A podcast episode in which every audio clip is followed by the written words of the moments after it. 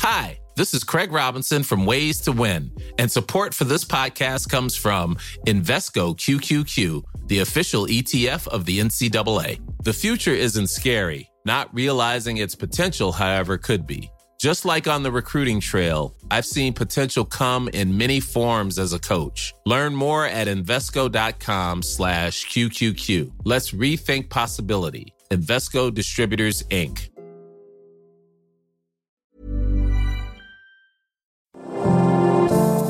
Bonjour et bienvenue dans Mon Stade à moi, le podcast Est républicain, républicain Lorrain et Vosges Matin qui va vous faire découvrir les champions de nos régions sous un jour nouveau.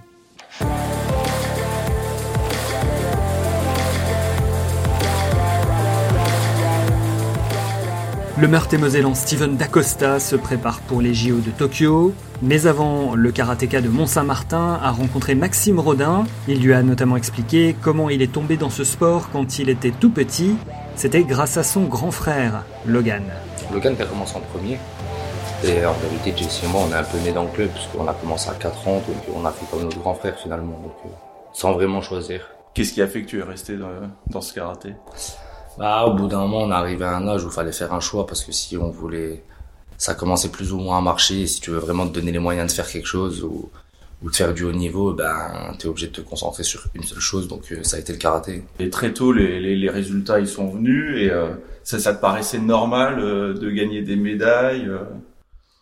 Ouais, après, tu sais, je pense que les événements, ils te dépassent rapidement. En fait, tu te rends pas compte de, du moment où tu commences à, à réussir finalement et euh, moi je m'en suis pas rendu compte après genre ça allait de soi je, je venais en compète euh, finalement pour gagner et si ça se passait c'était objectif rempli. Après quand il y a plein de fois où ça se passait pas mais euh, bah ouais après tu prêtes pas attention. Si tu vois tu réagis après coup en fait. Une fois que c'est fait genre pas avant. Donc euh, quand j'étais chez les jeunes j'ai réalisé que j'avais fait une belle carrière chez les jeunes. Puis après j'ai enquillé tout de suite avec les seniors donc j'ai pas eu le temps vraiment de de, de réagir. L'équipe de France elle est vraiment venue naturellement en plus très rapidement. Bah ouais, Logan il avait déjà un pied dedans, donc il nous connaissait plus ou moins. Et puis en plus après, bah, j'ai performé, donc euh, ça s'est fait seul. On est rentré à Paris, euh, on est rentré au Crêpes de Châtenay. Puis moi j'étais, on est déjà en équipe de France. Je suis rentré à 14 ans, donc ça s'est fait, ça fait ultra rapidement. C'est Logan qui a vraiment tracé la, la voie? Ouais, bien sûr, c'est lui qui était, bah c'était lui le plus vieux, et puis lui il y était déjà, donc euh, ouais. Après nous on a, on a suivi. Hein. Ouais, parce que c'est Jesse aussi qui a suivi ton, ton frère jumeau. Ouais. C'est vraiment une, une aventure particulière de vous retrouver tous les trois à très haut niveau. Ouais, je pense que ça c'est pas encore, c'est pas vu dans d'autres sports. Hein. Deux, ça s'est vu. Trois, je suis pas sûr. Donc euh, ouais, c'est après on se tire vers le haut. C'est ça qui est bien en fait, c'est que on a la niaque tous les trois et puis on se fait pas de cadeaux, donc ça fait que ça nous tire vers le haut.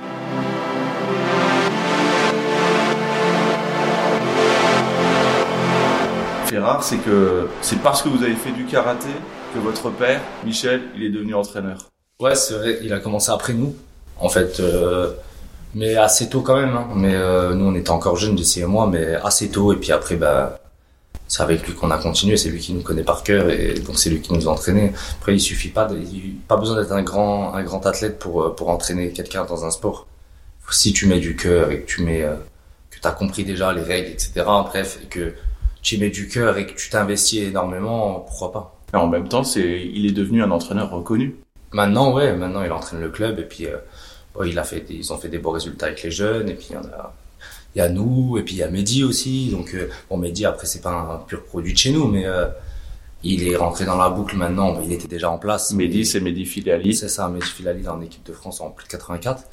Donc euh, bon, on a en vérité Mont-Saint-Martin, on a bientôt quatre catégories sur 5 tu vois. Donc donc c'est énorme. Et après ouais Mehdi il est rentré dans la boucle. Bon lui il était déjà en place comme je disais. Il était déjà en équipe de France. Il avait déjà fait ses podiums etc ça a été vraiment pour que pour combattre avec nous en équipe et parce qu'on a un vrai lien. Vrai lien d'amitié en dehors du sport. Donc euh, en vrai ça s'est fait aussi plus ou moins naturellement. Et, euh, et au final ça a fait qu'on a construit quelque chose de solide. Et ton entraîneur de père, il t'a notamment inculqué euh, l'humilité. Moi, je me souviens qu'après ton, titre de champion d'Europe junior, donc c'était en Turquie en, en 2013, où tu étais un peu excité après ta, ta victoire, et puis il dit, bah, maintenant tu vas te calmer, redescends un peu sur terre. Il y a les championnats de Lorraine la semaine prochaine. c'est vrai, il avait dit ça, je me souviens. Bon, après, c'était sur l'humour, mais, euh, mais il a toujours été comme ça. Bon, on a quand même tous la tête froide, tu vois. Après, ça, ça reste du sport et, Et euh, il y en a plein d'autres qui ont fait des résultats aussi, hein, tu vois. Donc euh, non, on garde la tête froide, nous on fait ça pour ça. On fait ça avant tout pour le plaisir. Donc il n'y a pas de quoi non plus prendre pour, pour, quelqu'un d'autre, tu vois. Donc c'est une belle aventure en équipe de France, c'est une belle aventure avant tout familiale. Quelle est la place de, de Dominique, la, la maman là-dedans? Ah ma mère, c'est, elle travaille dans l'ombre, tu vois, c'est elle qui gère tout au final qui gère les kimonos, qui gère tout, tu vois, quand, quand ça va pas, c'est avec elle qu'on parle. Bon, avec mon père aussi, mais surtout avec elle, tu vois, c'est, elle est dans l'ombre partout, mais elle est toujours là, tu vois, et elle nous suit partout, elle aussi. Elle a vu ses trois fils s'éloigner à un moment donné aussi, quand vous êtes partis euh, tous les trois au, au pôle France de, de, de Châtenay-Malabry, ça a été euh, en région parisienne. Ça a été particulier pour elle, pour vous? Ouais, ça a été dur, je pense, au début, déjà pour Logan, parce que Logan, il était à Bordeaux. Donc c'était un peu compliqué, tu vois, même pour nous, c'était dur, il partait loin, il partait longtemps, tu vois. Après Paris, c'était pareil, mais bon, elle commençait à s'y faire. Au début, ouais, ça lui a fait un vide, je pense, dans la maison. Après, c'est à elle qu'il faudrait demander, tu vois, mais même pour nous, c'était dur. Donc, euh, je pense pour elle aussi. Après, on a, on est, on est très très proche dans, dans, dans la famille. Bah, c'est pas pour rien que mes parents, c'est mes voisins, tu vois. Donc, euh, on est super proches. Et ouais, au début, ça a été dur. Bon, après, maintenant, on est tous là, on est tous revenus, donc ça va. Ça veut dire qu'autour de la table, euh, à la maison, lors des dîners, des, des, des retrouvailles, ça parle tout le temps karaté? Ouais, beaucoup. Maintenant, moins, parce qu'il y a plus d'actu, tu vois. Mais bon, il y a toujours un petit truc qui sort, un petit sujet si oui, parce qu'en vrai, en vérité, notre vie, elle tourne autour de ça, tu vois. Bien sûr, après, on a plein, on fait plein d'autres choses, tu vois. Il n'y a pas que le karaté dans notre vie, mais euh, majoritairement, tu vois, c'est, c'est à tous les trois, c'est notre métier quasiment, tu vois. Donc hmm. euh, en soi, forcément, mon père est dans la boucle et ma mère aussi, donc ça parle beaucoup de de karaté forcément. Et il paraît que c'est ton père, c'est ta mère aussi qui recadrera un peu ton père quand il est un peu trop virulent avec vous Ouais, bah oui, c'est sûr. Mais elle, elle a ce job-là avec nous ou avec lui. Parce qu'il faut pas croire, il y a des fois où lui aussi, hein, il a ses torts, tu vois. Comme nous aussi. Euh, mais elle, tu vois, elle, en off, pas devant nous, tu vois, mais en off, elle lui dit, je sais qu'elle lui dit les choses, tu vois. Genre quand ça va pas, des fois, plutôt que d'aller lui clasher avec lui, on passe par la Alors après l'Open de Paris en, 2015, ça a été celui-là, ça a été la première fois où vous êtes retrouvés tous les trois euh, en, équipe de France, enfin sur une grande compétition internationale dans les catégories différentes. Vous vous retrouvez tous les trois sélectionnés pour les championnats d'Europe 2016. Et là, ça a été un truc de dingue, on peut le dire. Ouais, en plus t'étais là, toi. Ouais, oui. Ouais, c'était un truc de dingue. Montpellier, franchement, elle fait partie de mes, de mes plus belles histoires. Bon, championnat du monde, ça restera championnat du monde parce que j'ai fait champion du monde. On y viendra. Mais euh, ah, les championnats d'Europe à, Montpellier, c'était, elles resteront marquées celle-là. J'ai refait champion d'Europe, mais c'était pas le même goût, tu vois. Donc on le rappelle, c'est euh, Logan qui démarre par une médaille de bronze, tu suis par euh, la, médaille d'or, ouais. Et puis le, par équipe. le, le Graal, l'or en, équipe avec Jessie. Ouais, c'était dingue. Ouais, moi je suis gagné en indiv, Logan il fait 3 en indiv, donc déjà on est tous les deux sur le podium, c'est énorme déjà, tu vois. Parce que le niveau européen, il est, il est incroyable, tu vois. Et euh, après, derrière, on fait champion d'Europe par équipe tous les trois, tu vois. après, il y avait d'autres gens avec nous, hein, mais on était tous les trois dans la même équipe, on fait champion d'Europe, tu vois, c'était dingue. Franchement, c'était incroyable. En plus, c'était chez nous, c'était à domicile, tu vois, c'était en France. Et il y avait énormément de monde. Je crois qu'il y avait 8000, entre 8000 et 10 000 personnes, tu vois, c'était énorme. franchement, c'était incroyable. Ce... Cet événement, il était incroyable. C'est là que tu popularises aussi ta célébration. Après chaque victoire, on voit le fameux salto de Steven D'Acosta. ouais, je le faisais déjà avant, mais c'est là que ça, c'est le début d'une du, belle série, je pense, Montpellier, tu vois. J'ai eu des phases euh, un peu noires, tu vois, mais euh, j'ai eu des phases où ça allait pas trop et que, et que je performais pas tant que ça, tu vois, après ça, mais ça a été le début d'une belle série, tu vois, Montpellier, parce que je fais genre d'Europe à Montpellier en plus, donc ça veut dire que je me qualifie pour euh, les Jeux mondiaux, parce qu'ils prenaient tous les champions de continent, le podium mondial et tous les champions de continent. Et donc ça fait que, ça fait que ça m'a, ça m'a permis de me qualifier aux Jeux mondiaux, que je gagne. Et après, ça a été une belle série, tu vois. Après, je me suis, il y a eu les championnats du monde où je fais trois juste après Aline. Après, je fais champion du monde et je refais champion d'Europe. Non, ça a été le début d'une belle série. Montpellier, c'est un événement marquant.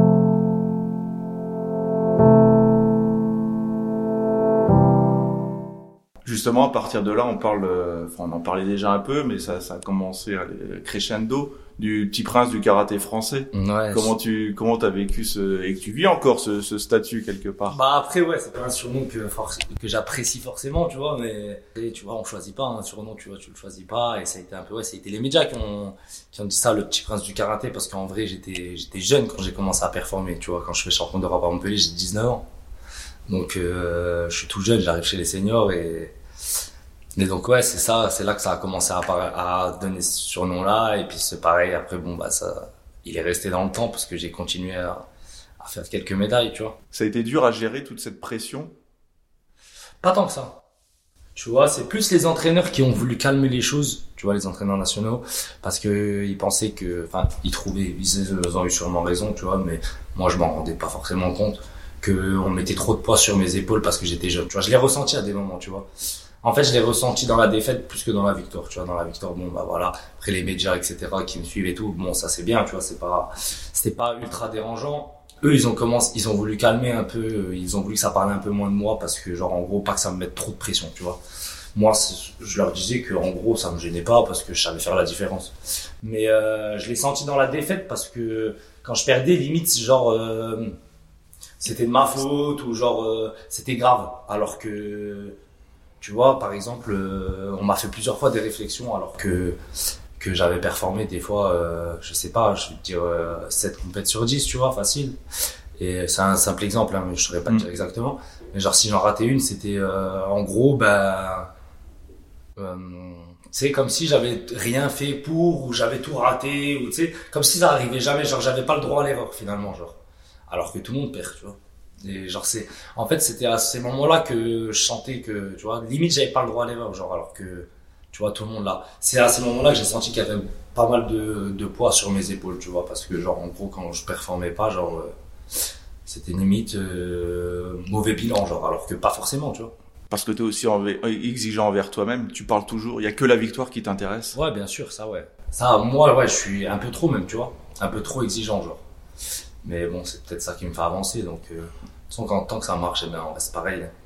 Donc après ces, ces fameux championnats d'Europe, euh, deux ans plus tard, enfin trois ans plus tard, il y a, il y a la confirmation au championnat du monde de, de Madrid avec euh, ce titre qui te fait basculer là dans, dans une nouvelle dimension. Ça y est, tu deviens champion du monde des moins de 67 kilos. Ouais, là j'ai senti que le statut l'avait un petit peu changé. Une fois que j'ai fait champion du monde, je te mens pas. Là c'est c'est le titre qui fait que tu mets un pied dans la cour des grands, tu vois. Quand tu fais un podium chez les seniors, déjà tu mets un pied dans la cour des grands. Mais champion du monde senior, tu vois, c'est le Graal. Tu vois, c'est le Graal dans le karaté, parce qu'à la base, il n'y a pas les jeux. Donc euh, en vérité, champion du monde senior, c'est un cercle très fermé, tu vois. C'est pas, il n'a pas non plus 200 000, tu vois. Donc euh, là, c'est là que tu mets un pied dans dans un cercle bien fermé. Là, tu sens l'engouement qu'il y a autour derrière, tu vois. Parce que j'ai senti, même avec les médias, etc., j'ai senti qu'il y avait un truc qui avait changé une semaine avant ces championnats du monde, t'es au fond du trou. Ouais, grave. Tu vois, c'est les périodes noires que je te parlais, ben là on y était, tu vois. Depuis l'Open de Paris, donc euh, mois de janvier, du mois de janvier jusqu'au mois de novembre, euh, pas un podium, tu vois. Je dis pas un podium, c'est pas un podium, voire pas 3-4 tours, des fois genre un tour. Les orbes juste avant, premier tour dehors, tu vois, compliqué. Compliqué, une mauvaise passe grave, limite, euh, je voulais arrêter presque, tu vois. Et euh, ouais, ouais, la semaine avant, hein. une semaine et demie avant, une semaine avant les, les mondes. Genre pour moi, j'étais pas prêt. Et là, c'est tes frangins et ton père qui te mettent une bonne soufflante pour te secouer? Ouais, plus mon père et ma mère, plus que mes frères, tu vois. Mes frères, ils ont plus de tact avec moi, tu vois. Mes parents, c'est mes parents, mes frères, on discute, genre, mais tu vois, c'est pas la même, c'est pas la même relation, tu vois. C'est comme si on était potes, genre. Mm. Et euh, ouais, mes parents, ils m'ont rentré dedans, pour de vrai. Grave. En fait, c'est un soir, mais j'en avais besoin, tu vois. Et ils m'ont rentré dedans grave, ils ont vu que, que j'arrivais plus, tu vois, que j'en pouvais plus, je voulais rentrer, tu vois, j'étais à Paris, je voulais rentrer, je voulais plus, j'en avais marre. Et là, ils m'ont, ils m'ont rentré dedans. Tu vois, psychologiquement, ils m'ont rentré dedans, en fait, ils m'ont mis une claque, tu vois, ça m'a, ça m'a remis la niaque, si tu préfères, tu vois. Tu vois, comme quand, limite, t'es en dépression, tu vois, que c'est, tout va pas, tu vois, et ben, en gros, ils m'ont secoué, tu vois, et ça m'a, ça m'a redonné la niaque, et la preuve, ça a porté ses fruits. C'est aussi leur victoire. Ouais, bien sûr. Mais toutes les victoires, elles font partie de leur victoire à eux, tu vois.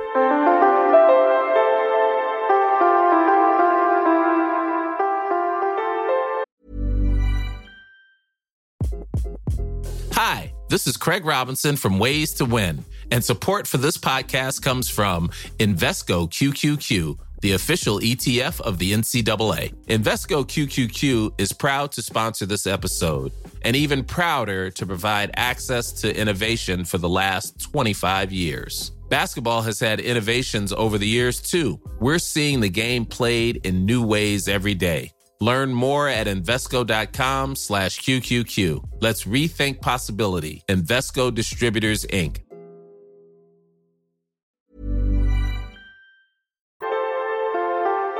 Et puis huit jours après ce titre, maintenant au milieu des jeunes, euh, au dojo de, Mont-Saint-Martin en train de les, entraîner. Ils ont un champion du monde sous les yeux qui leur donne des consignes. Ouais, eux, je te mens pas, ils s'en foutent. je te jure, Mont-Saint-Martin, ils s'en foutent complet. Ils savent, ils me voient tous les jours.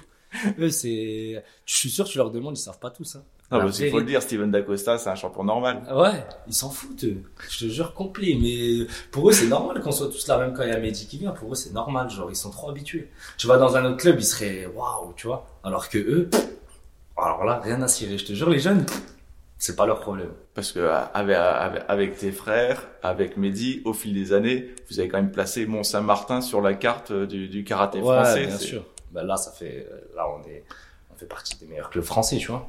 Voire ça fait on a gagné une carte de fois la coupe et les championnats de France par équipe donc c'est qu'on est le meilleur club de France tu vois. Mais euh, mais ouais on n'a pas ce statut là au club tu vois. Parce que en vrai déjà on l'impose pas. Enfin entre guillemets tu vois on est des on est des mecs simples. Donc euh, on parle avec tout le monde pareil on s'entraîne avec tout le monde en fait. C'est ça qui marque pas la différence finalement. C'est que on peut tourner presque avec un débutant alors que tu vois alors que nous, à côté, on s'entraîne pour des, des, compétitions de haut niveau. Je pense que c'est ça qui, qui, qui casse euh, cette image-là. Et en plus de ça, je pense que ceux du club, on nous voit plus comme un exemple, ceux qui font de la compète, comme un exemple et comme des potes, genre, plus que comme des, comme des idoles.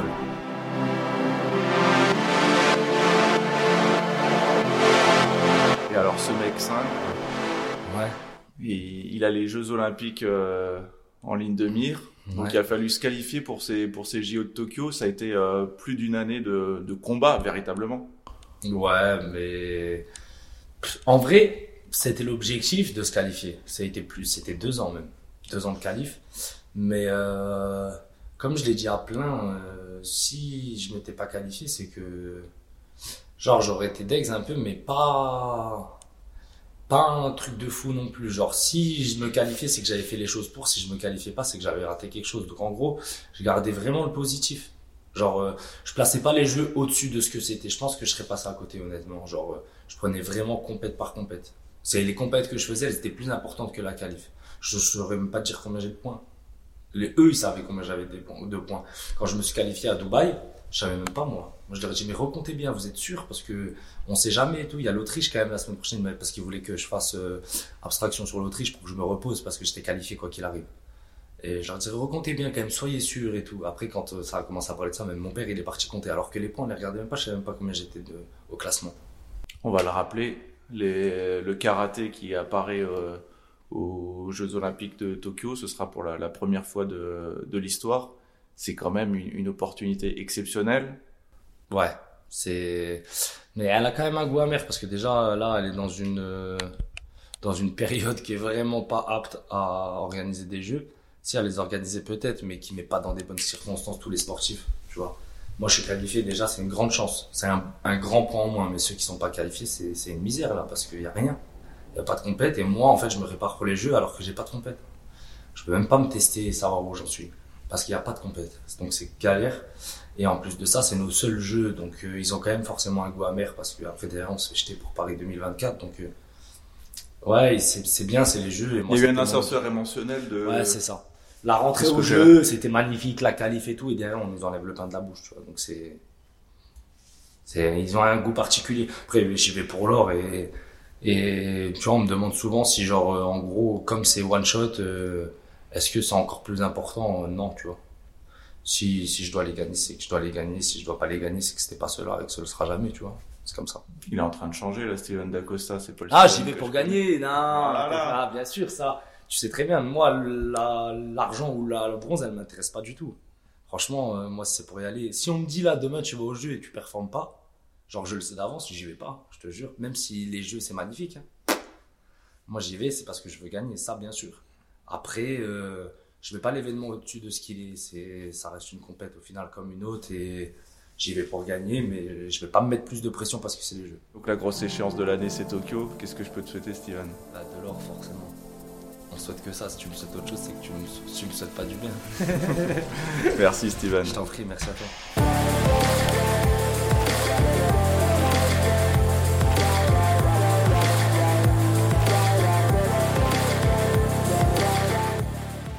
C'était Mon Stade à moi, Steven Dacosta, interrogé par Maxime Rodin. Mon Stade à moi, un podcast Est républicain, républicain lorrain, Vosges Matin, à retrouver sur nos sites internet et toutes les plateformes de podcast. À bientôt sur un autre stade.